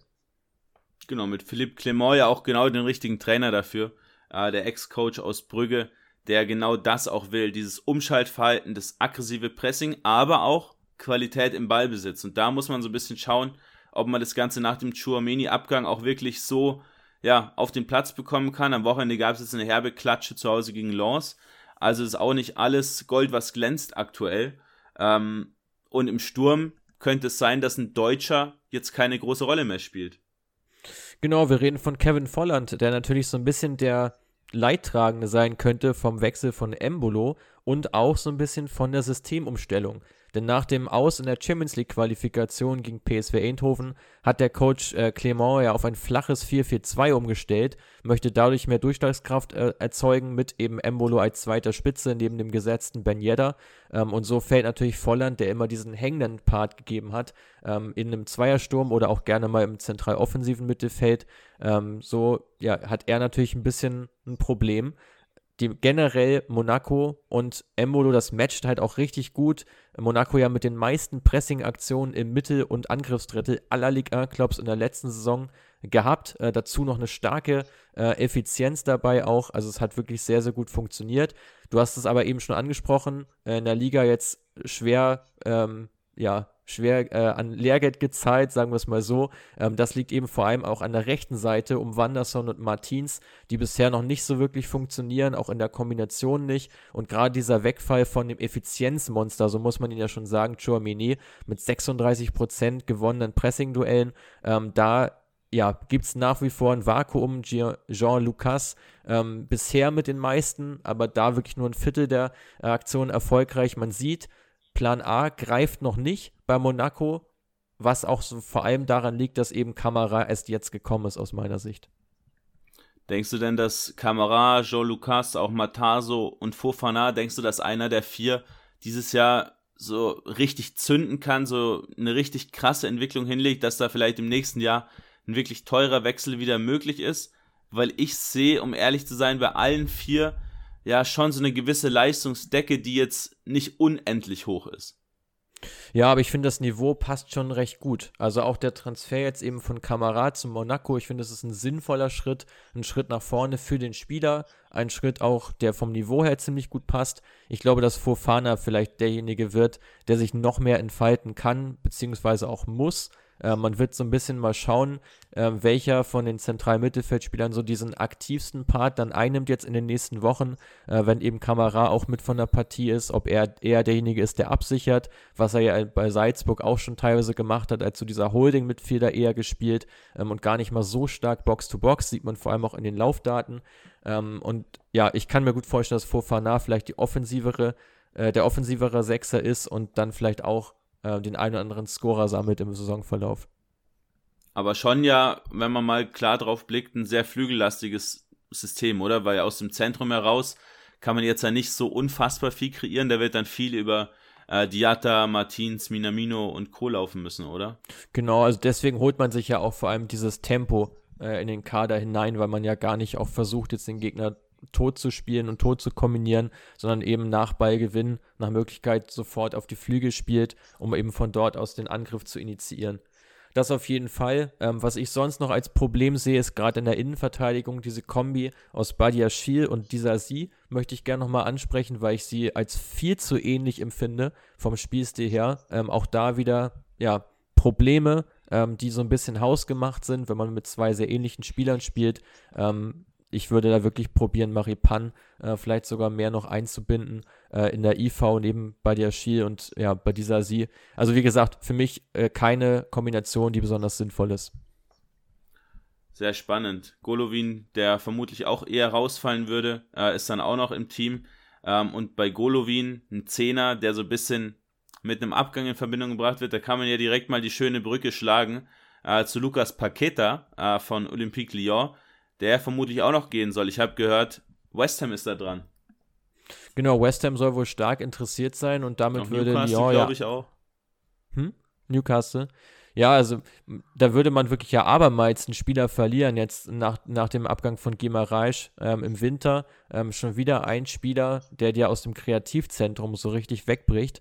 Aber Lyon hat ja auch auf dem Transfermarkt schon einiges gemacht und ich glaube, da ähm, bin ich mal ganz gespannt, wie du dir äh, Neuzugänge analysierst. Ja, ist so ein bisschen, so ein bisschen schwierig. Lyon ja, hat so langsam ein bisschen Probleme damit, dass man eben nicht mehr in der Champions League spielt. Das große Geld ist nicht mehr unbedingt da. Die Vereinsverantwortlichen bei, bei Olympique äh, sind ja auch eher ja, darauf getrimmt, Spieler zu verkaufen. Äh, ja bei dem Lacazette vor ein paar Jahren nichts anderes. Paketa soll jetzt möglicherweise noch verkauft werden. Auch ein Hussein Aouar, der noch vor einem Abgang stehen könnte. Also da ja, versucht man schon eher Spieler zu verkaufen, anstatt die dann auch nochmal ein, zwei Jahre länger zu halten. Ähm, aber ist da schon trotzdem ein harter Verhandlungspartner, deswegen äh, ist so ein AUA beispielsweise ja auch noch da oder auch ein Paketer. Ähm, generell auf dem Transfermarkt sich eher in der Spitze verstärkt, wenig jetzt auch in die Breite gemacht. Ähm, mit Talia Fico ähm, endlich mal diese linke Abwehrseite richtig gestopft bekommen starker Spieler, hat auch sehr wenig nur gekostet, den man aus, von Ajax holen konnte für 4 Millionen. Äh, viel zu wenig eigentlich für die Qualität, die er mitbringt, aber da gab es ja auch ein paar Nebengeräusche. Ähm, Tuliso fürs zentrale Mittelfeld von den Bayern geholt, der da auch ja prima reinpasst bei seinem alten Club, ablösefrei und mit Lacazette äh, sich im Sturm nochmal wirklich Qualität dazu geholt, auch er ablösefrei. Ähm, und so war es dann im Prinzip nur noch Le Penant, der aus der zweiten Liga kam, der Ablöse gekostet hat. Unter 10 Millionen für ein Top-Team wirklich extrem. Man hat aber auch quasi nichts eingenommen. Äh, nur Dubois, den Kapitän verkauft, was auch wieder so typisch Lyon ist. Ja, Kapitän ist unzufrieden, weil man ihn auf die Bank setzt, weil Malo Gusto vorbeigeht, anstatt da irgendeine Lösung zu finden, direkt verkaufen, weg mit ihm, obwohl er Nationalspieler ist. Ähm, ja, schon recht schwierig, aber ja, typisch Lyon, richtiges Pulverfass. Du sprichst es an. Ähm, ein richtiges Pulverfass, was jetzt auch schon explodiert ist, die ersten Spieltag, ist ja TT auf rechts außen. Ähm, wie siehst du seine Entwicklung? Glaubst du, dass er dieses Leistungslevel auch halten kann? Absolut. Äh, schöne, schöne Verbindung vom, vom, von der negativen Bedeutung des Pulverfasses äh, hin, zum, hin, hin zur positiven Bedeutung. Ähm, aber ja, TT ist wirklich so ein laufendes Pulverfass. Äh, so antrittstark, äh, macht wirklich richtig Bock, ihn anzuschauen ist auch endlich mal wieder ein Spieler, der Lyon Tempo auf, die Flügel, auf den Flügeln bringt, was man jetzt ja mit Ekambi auf der anderen Seite zum Beispiel nicht unbedingt hat. Ähm, Lacazette auch nicht. Lacazette, genau, der ja auch zentral spielt, aber Lacazette, Dembele, Kadewere ja auch nicht unbedingt viel, viel ja. Tempo dabei, auch Paketa ja nicht wahnsinnig schnell, äh, auch ein Favre nicht so unbedingt schnell, TT eigentlich, ja, so dieser einzige Tempodribbler, der nochmal von Don jetzt ausgeliehen werden konnte und der im Prinzip ja wie ein Neuzugang jetzt auch agiert hat. Letztes Jahr die Rückrunde schon mitgespielt, äh, jetzt in den ersten Spielen ähm, auch schon fünfmal gescored, ganz, ganz brutal und du hast gesehen, ähm, da gerne auch mal die Highlights anschauen dieser Lyon-Spiele, äh, der ersten zwei, die sie hatten, jetzt gerade auch gegen Troyes. Man hat sich da in so einen richtigen Rausch gespielt. Mit Paketa, TT, Toko Ikambi, Lacazette vorne drin, Tolisso, der die Fäden gezogen hat im Mittelfeld. Richtig Bock gemacht, einfach technisch hoch anspruchsvoller Fußball. Ähm, und das ist so ein bisschen dieser Bosch-Fußball, den man ja auch aus Dortmund kennt. Wenn es läuft, dann läuft es so richtig. Die Frage ist nur, was bei Lyon wieder passiert, wenn es eben mal nicht so läuft. Und da ist man gerade in der Innenverteidigung zum Beispiel auch und eben im defensiven Mittelfeld in meinen Augen zu schwach auf der Brust. Ein Le Penant hat einfach nicht die Erfahrung, diese Rolle spielen zu können. Ähm, und auch hinten drin Luke Heber, der da jetzt als ja, das, das Talent in der Innenverteidigung reinrutscht ins, ins, in die erste Elf, äh, zusammen mit dem eigentlichen Sechser Mendes, ist für mich auch zu risikoreich. Ähm, deswegen glaube ich auch bei Lyon wird es wieder eine richtige Tal- ähm, und Bergfahrt. Also da wird es wieder richtig rund gehen dieses Jahr. Ja, ich finde das spannend, dass du bei TT angesprochen hast, dass er auch die Rückrunde schon für Lyon gespielt hat, weil ich finde, das sind meistens so die Spieler, wo man es so ein bisschen vergisst, wenn die so die letzten Spieltage auch richtig gut spielen. Ähm, seit dem 35. Spieltag, ja wirklich jeden Spieltag jetzt back-to-back mit mindestens einem Scorerpunkt. Nur am zweiten Spieltag jetzt gegen Lorient nicht im Kader gewesen. Also das ist ja wirklich eine brutal starke Entwicklung, die, finde ich, man gar nicht so stark jetzt auf dem Schirm hatte noch von der letzten Saison. Also gut, dass du es hier nochmal dazu gesagt hast. Ansonsten gebe ich dir recht, so generell viele Leistungsschwankungen auch in der letzten Saison schon dabei gewesen bei Lyon. Jetzt hat man vermeintlich ja ein bisschen mehr Konstanz dazu geholt mit den ja, Arrivierten, sage ich mal, Lacassette und Tolisso. Bin ich mal gespannt, für was das am Ende reichen kann äh, in der Liga. Ähm, wo siehst du so ungefähr die, die Hausmarke für Lyon, was du denkst, was möglich ist? Mit dem Kader muss eigentlich die Champions League das Ziel sein, aber ich kenne Lyon jetzt schon seit ein paar Jahren und ich weiß genau, dass es die Champions League nicht werden wird. Äh, interessantes Spiel gegen Lorient wurde, wurde abgesagt wegen schlechten Platzverhältnissen, also nur deshalb ähm, ah, hat okay, er da danke. nicht gespielt. Ja. Ähm, genau, aber mit dem Kader, mit der Offensive musst du ums internationale Geschäft spielen, musst du auch einziehen. Also Euroleague ganz klar das Ziel, sonst wird es mit, mit Lyon noch weiter bergab gehen, weil eben die klaren Einnahmen fehlen und du dann immer wieder deine Leistungsträger verkaufen musst und dann nicht mehr an die Erfolge von ja, vor zehn Jahren oder sowas angreifen kannst. Sehr, sehr interessant. Ähm, ich würde sagen, ein Team weiter, für das Europa auch das Minimum ist, nämlich OGC Nizza. Mit Peter Schmeichel und Aaron Ramsey kamen da jetzt zwei Führungsspieler mit ausgedienter Premier League-Erfahrung. Ähm, ja, finde ich schon mal wichtige und nützliche Stützen auf jeden Fall für das Team. Spannend finde ich vor allem die Abwehr. Also man hat da jetzt mit Mattia Viti, an dem ja auch der VfL Wolfsburg interessiert war, aus Empoli, ein ganz heißes Innenverteidiger-Talent äh, dazu bekommen mit äh, Jean Tolibo, der eine brutal starke Saison hinter sich hat. Ähm, ja, auch einen weiteren, ähm, ja, super talentierten Innenverteidiger für mich. Ähm, auch zwei der größten IV-Talente weltweit, die sie da im Kader haben. Dazu noch den erfahrenen Dante passt schon ziemlich gut. Links hinten hat man Melvin Barth, der auch immer wieder umworben wird, durfte jetzt aber nicht gehen. Der ist der einzige nominelle Linksverteidiger im Kader. Ähm, nach einer kleinen Recherche bin ich darauf gestoßen, dass der äh, Ex-Spieler von Real Madrid, nämlich Marcelo, dort stark im Gespräch ist, um eben noch eine weitere Stütze ähm, für Nizza zu geben. Also ich glaube, man sieht hier schon alleine im Defensivbereich diesen klaren Way to go. Man holt sich erfahrene Spieler, die auch schon mal was gewonnen haben in ihrer Karriere, äh, um eben den jungen Spielern da eine ganze Menge Erfahrung mit an die Hand zu geben. Ja, sehr spannend, was du sagst. Du hast ja, so ein paar Spieler drin, auch so ein Aaron Ramsey, der jetzt neu dabei ist, äh, unter anderem, äh, die einfach diese ja, Erfahrung mitbringen, wie du richtig sagst.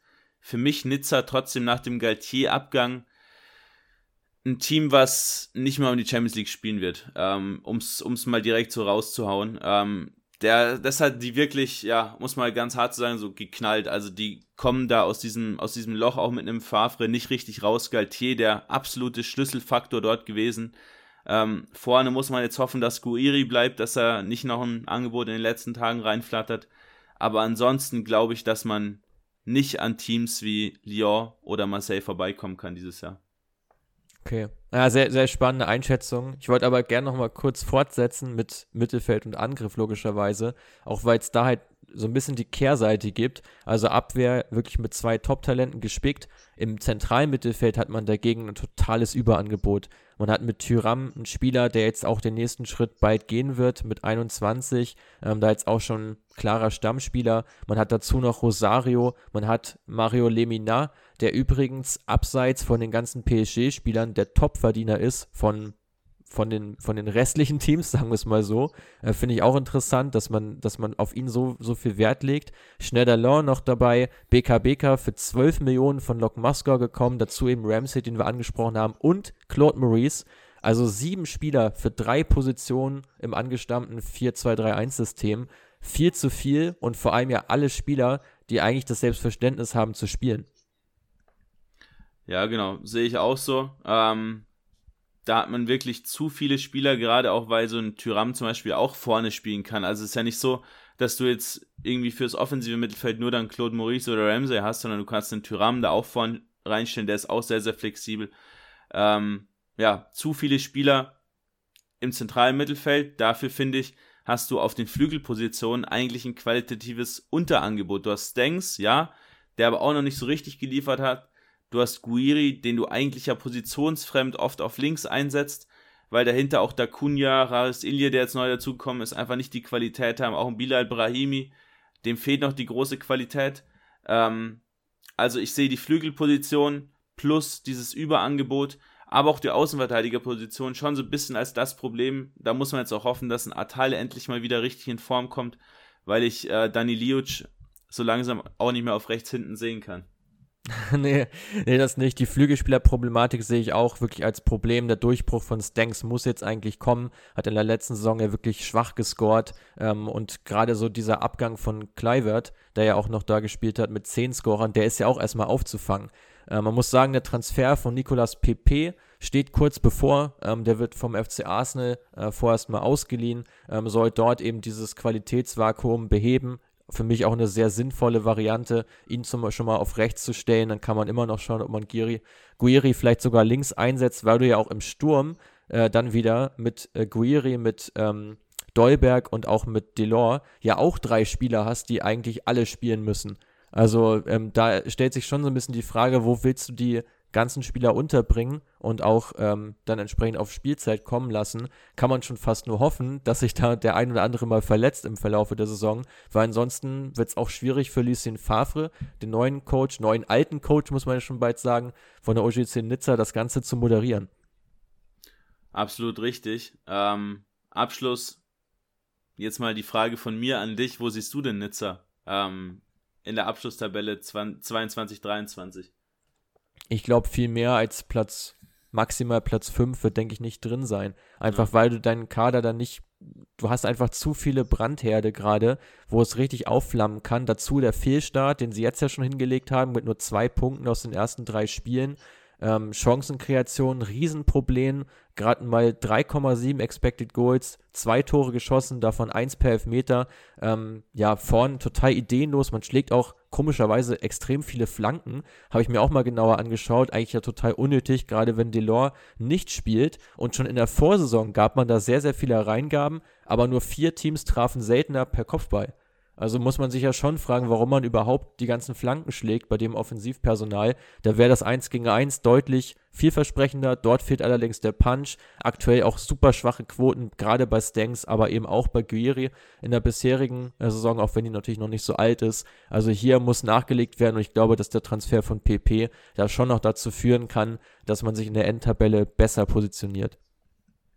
Genau, und dazu kommt ja auch der Abstieg von Kooperationspartner Lausanne ähm, ja, also alles nicht so leicht, gerade auch die ganzen Gerüchte um den Ineos oder den möglichen Ineos-Kauf äh, von Manchester United, was ja dann auch Nizza wieder in der Ineos, ja, Rangliste sozusagen ein bisschen nach unten drücken würde und dann noch mehr in dieses Ausbildungsverein-Schema reindrückt.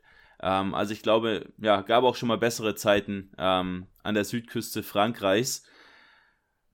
Die bei Marseille ja wirklich sehr, sehr rosig aussehen gerade. Ähm, wobei man sagen muss, auch hier nicht alles Gold, was glänzt, weil intern brennt es da schon ordentlich, beziehungsweise hat gebrannt, was ja zur Entlassung von Sampaoli geführt hat.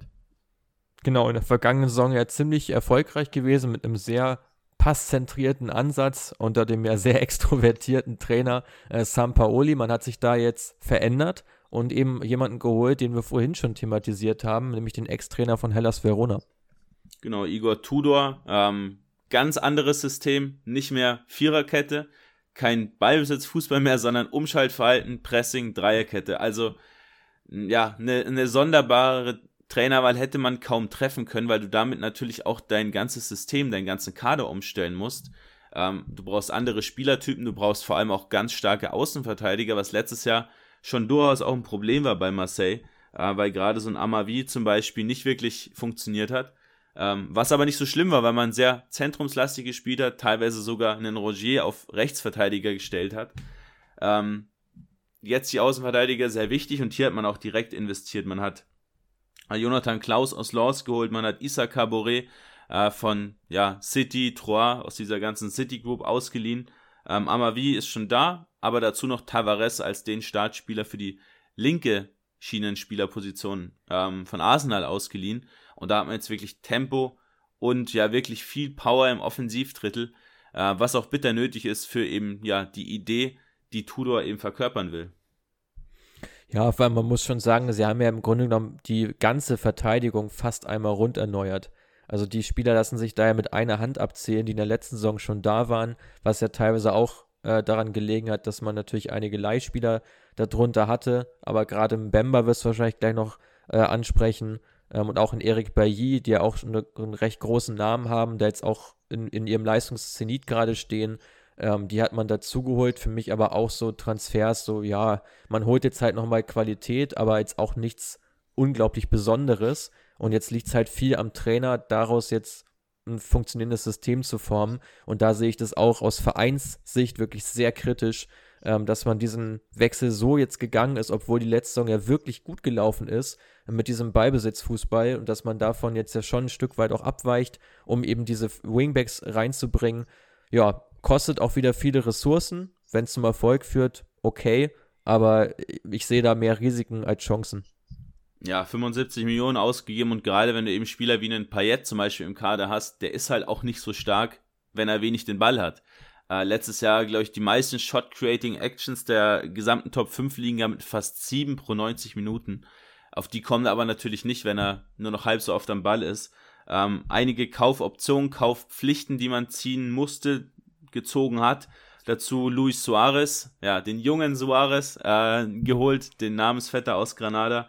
Veretout, Klaus, Touré, Bailly, Mbemba, Alexis Sanchez, Caboret, Blanco, Tavares. Ähm, und im Prinzip auf der anderen Seite nur Kamera verloren. Den, ja, Youngster, den man da hochgezogen hat, der sich super entwickelt hat, der dann jetzt einen Schritt nach England gegangen ist. Ähm, der fehlt, ja, aber der war vor allem auch im Ballbesitz stark, dementsprechend sein Abgang nicht ganz so dramatisch. Man hat die Innenverteidigung umstrukturiert, hast du richtig gesagt. Saliba zurück bei Arsenal, interessant. Chaleta Saar letztes Jahr absolut gesetzt, spielt quasi keine Rolle mehr, weil man eben mit Mbemba mit Gigot, der schon im Winter kam, äh, auch mit einem Bailly, äh, mit einem Touré, der aus der zweiten Liga kam, viel mehr Tempo reinbringen möchte. Man braucht so einen stämmigen Innenverteidiger wie Saleta KS gar nicht so zwingend, sondern man, man möchte einfach Tempo reinbekommen und Spieler, die mutig sind im progressiven Passspiel. Ähm, ja, auch mal interessant, wie sich da so eine, so eine Rolle von einem Spieler, vom absoluten Stammspieler zum Ergänzungsspieler so schnell ändern kann. Ja, aber das ist halt eben so eng ver verknüpft damit, dass eben äh, dieser Taktikwechsel einfach so stark vollzogen wurde. Ich finde auch interessant, dass jetzt Rogier, der ja auch in der Vorsaison schon der mit Abstand aggressivste zentrale Mittelfeldspieler, dass der jetzt auch eben eine tragende Rolle logischerweise spielt, weil der passt natürlich sehr gut zum System. War in der letzten Saison ja schon oft so ein Notnagel, teilweise eben als Rechtsverteidiger, hast du es genannt, ähm, eingesetzt, was ja auch einfach daran lag, dass man ihn so ein bisschen verschoben hat. Man braucht ihn schon irgendwie fürs System, aber gerade fürs Offensivspiel war er jetzt nicht zu relevant. Und das hat man jetzt ja schon ganz gut gelöst, finde ich zumindest. Wenn man das so spielen möchte mit Veretout und Rogier ähm, auf der 6, äh, schon eine gute Besetzung gefunden. Frage ist da jetzt natürlich, wie performt Gendouzi über eine Saison hinweg, wenn er so offensiv eingesetzt wird, als quasi ja schon ja, klarer Zehner oder sogar hängende Spitze, weil das ja eigentlich wieder auch ein Spieler ist, der gerne so ein bisschen aus der ja, aus der Tiefe kommt, auch so ein, eigentlich ein tiefer Spielmacher vom Naturell her ist, der sich schon auch viel bewegt, aber jetzt auch offensiv nicht derjenige ist, der zweistellig scored in der Saison. Ja, der wird auch zurückrücken. Also Gendouzi und, und Roger werden die Doppelsechs bilden, Payet davor äh, und im Angriff dann mit Bamba Dieng und mit Suarez. Äh, davon gehe ich stark aus. Milik, der ja auch noch gehen wird, ähm, weil Dieng und Suarez eben beide eine hohe Qualität im Pressing mitbringen äh, und Gendouzi aber auch Veretout, die kannst du im Prinzip beide als Achter spielen lassen, weil sie einfach im Umschaltverhalten als, als Box-to-Box-Midfielder gut agieren können. Und Roger, du hast es gerade schon richtig gesagt, für mich der absolute Player to watch in der Liga A dieses Jahr. Der Spieler wird brutal durch die Decke gehen in diesem System von Tudor, direkt auch ja. die Kapitänsbinde bekommen, also im Prinzip genau den umgekehrten Weg von Saleta K. Äh, gegangen, ja. vom Ergänzungsspieler zum absolut gesetzten Stammspieler, eben durch seine Spielweise brutal aggressiv, ganz, ganz giftiger Spieler. Ähm, ja, finde ich super. Ich habe ihn mir auch direkt bei SoRay gekauft, also da Kaufempfehlung auch von mir, geht raus. Ähm, der wird eine ganz, ganz klasse Saison spielen, da bin ich mir sehr, sehr sicher. Perfekt, dann gerne nochmal deine Schlusseinschätzung zu OM. Wo wird es am Ende hingehen? Champions League, Euro League, gar nichts. Was ist dein Tipp? Champions League. Okay. Wir werden es beobachten. Wir werden sehen, äh, was draus wird. Quirin, ähm, Teams to watch, auch in Frankreich natürlich wieder Thema bei uns. Ähm, würde sagen, jeder von uns, ich habe zwei Teams stehen. Vielleicht machst du den Anfang, im besten Fall doppeln wir uns und dann sind wir schnell durch. Ich habe auch zwei Teams stehen. Das eine weiß ich, dass du gleich danach noch nennen wirst, deswegen nehme ich es dir jetzt nicht weg äh, und fange mit Stade Ras an. Hast du die auch? Nee. Okay, cool. Ähm, Sadras, ganz, ganz junger Kader. Im Prinzip nur mit Ito, den man, den man neu geholt hat aus Belgien, äh, mit Kapitän Abdelhamid, Berisha und Zeneli.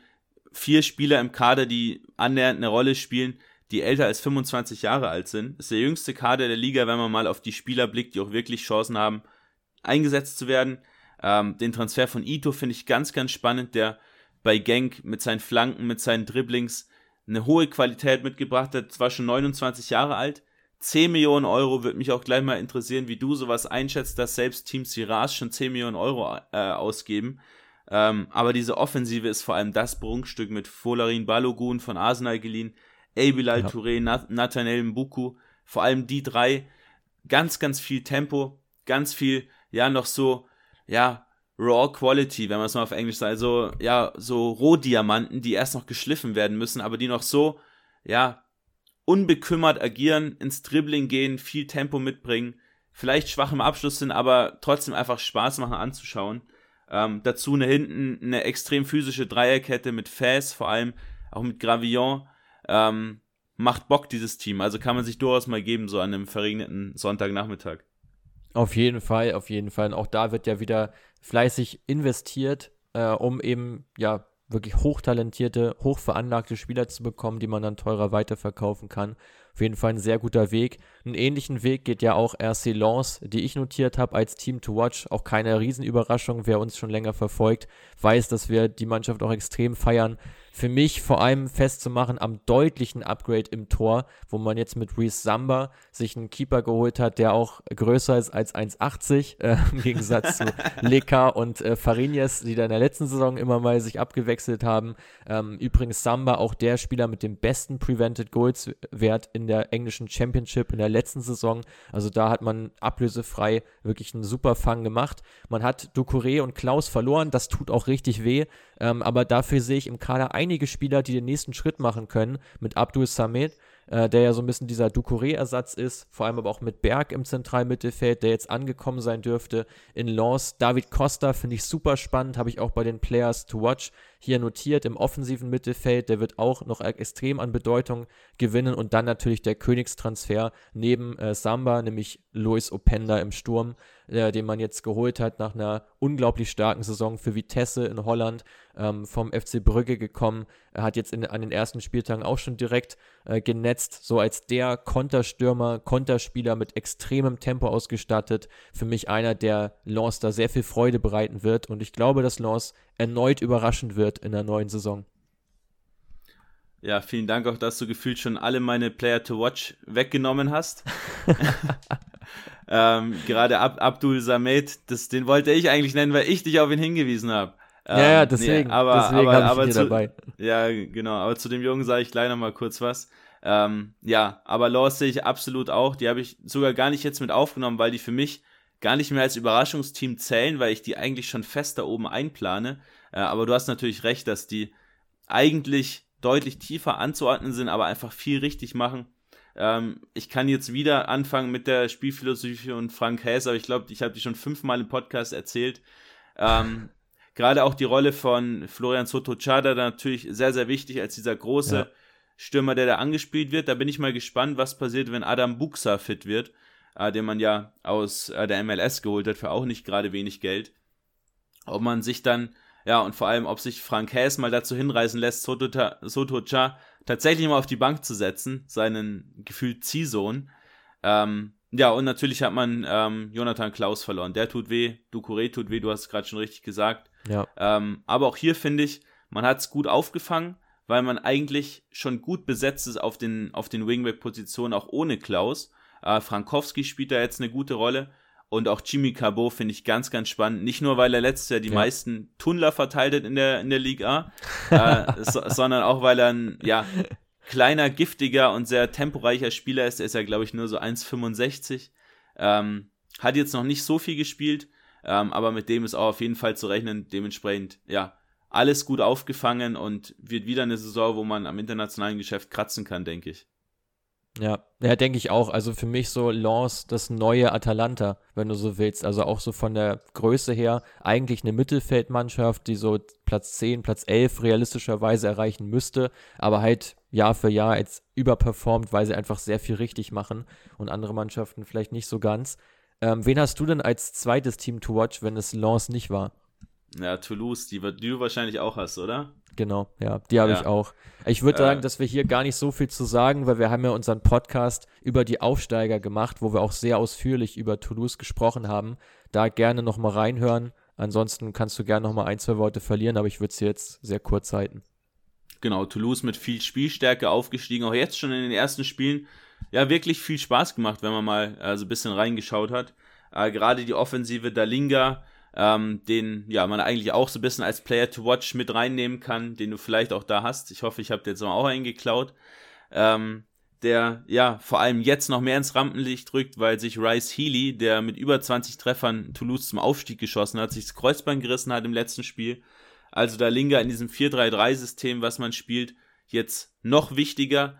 Ähm, bin ich mal gespannt, ob er diese über 30 Tore, die er in der zweiten Liga in den, in den Niederlanden gemacht hat, auch wirklich äh, so ein bisschen rüber transportieren kann in eine bessere Liga. Dazu Ratau, Abu Klal, brutal stark auf den Flügeln. Ähm, Branko Vandenbomen, dein absoluter Lieblingsspieler. Auch im Podcast lang drüber gesprochen, da gerne, wie gesagt, reinhören. Und man hat auch eigentlich diese, diese Schlüsselspieler nicht wirklich verloren. Also Diakite ist ja eigentlich der einzige ja, genau. Schlüsselspieler, der gegangen ist nach Lille. Ähm, Rouen, der ja auch in der Bundesliga sehr begehrt war, um den ist auch ein bisschen ruhiger geblieben. Ich glaube, da passiert auch nichts mehr. Also ich denke, Toulouse dürfte da eine recht ruhige Saison erleben, wenn alles normal verläuft. Genau. Wir wollen noch über die Teams sprechen, die keine so ruhige Saison erleben und das wird einige betreffen, weil die Ligue A wird sich ja zur neuen Spielzeit auf 18 Teams verkleinern. Das heißt, es steigen vier Mannschaften ab und nur zwei Mannschaften auf. Bedeutet der Abstiegskampf härter denn je, kann man wirklich sagen. Ähm, und ich glaube, da sind da so einige Teams wirklich stark in der Verlosung. Ich denke mal, Team Not to Watch in dieser Kategorie. Ähm, ich habe hier Auxerre und Ajaxo natürlich mit reingenommen als die beiden Aufsteiger, die deutlich schwächer daherkommen. Die würde ich hier jetzt aber fast ein bisschen aussparen, wenn du nichts dagegen hast und vielleicht über das eine oder andere ja, Team sprechen, das auch in der letzten Saison schon in der Ligue A war und äh, die jetzt Probleme bekommen können. Wen hast du dir so notiert? Ich habe mir ein Team notiert, äh, was, zu dem ich gleich komme, aber ich glaube generell Teams wie Clermont, Brest, Lorient, Auxerre, ähm, Angers wahrscheinlich auch, Ajaccio, Troyes, auch Ras, was ich angesprochen habe. Also da gibt es wirklich, ja, gefühlt die Hälfte der Liga kann in meinen Augen absteigen. Ähm, also weil da auch das Niveau nicht so unterschiedlich ist, wie es jetzt in anderen Ligen ist, wo dann die Aufsteiger einfach deutlich schwächer auch sind, äh, weil ich finde, so ein Team wie, wie Lorient agiert eh schon fast wie ein Absteiger ähm, oder, oder wie ein Aufsteiger, andersrum gesagt. Äh, mein Team not to watch ist aber tatsächlich Montpellier. Ähm, würde mich mal interessieren, ob du die auch so ein bisschen in der Verlosung mit dabei hattest. Ja, habe ich tatsächlich auch notiert. Auch in der letzten Saison wären sie ja nach Expected Points sogar abgestiegen. Genau. Ähm, was vor allem eben an äh, Jonas Omlin auch lag, dass der natürlich eine Menge rausgefischt hat da im, im Kasten und auch in der aktuellen Saison. Es gibt ja so ein paar Berechnungen, die so einen prädiktiven Charakter haben und eine Kennzahl darüber ausgeben, wie stark denn die Teams sind. Und ich habe mir da drei verschiedene Quellen angeschaut und bei allen drei Quellen war Montpellier unter den schwächsten fünf Mannschaften der Liga. Genau, liegt auch so ein bisschen am Trainer, meiner Meinung nach an Olio, der nicht so wirklich die Abwehr gestopft bekommt.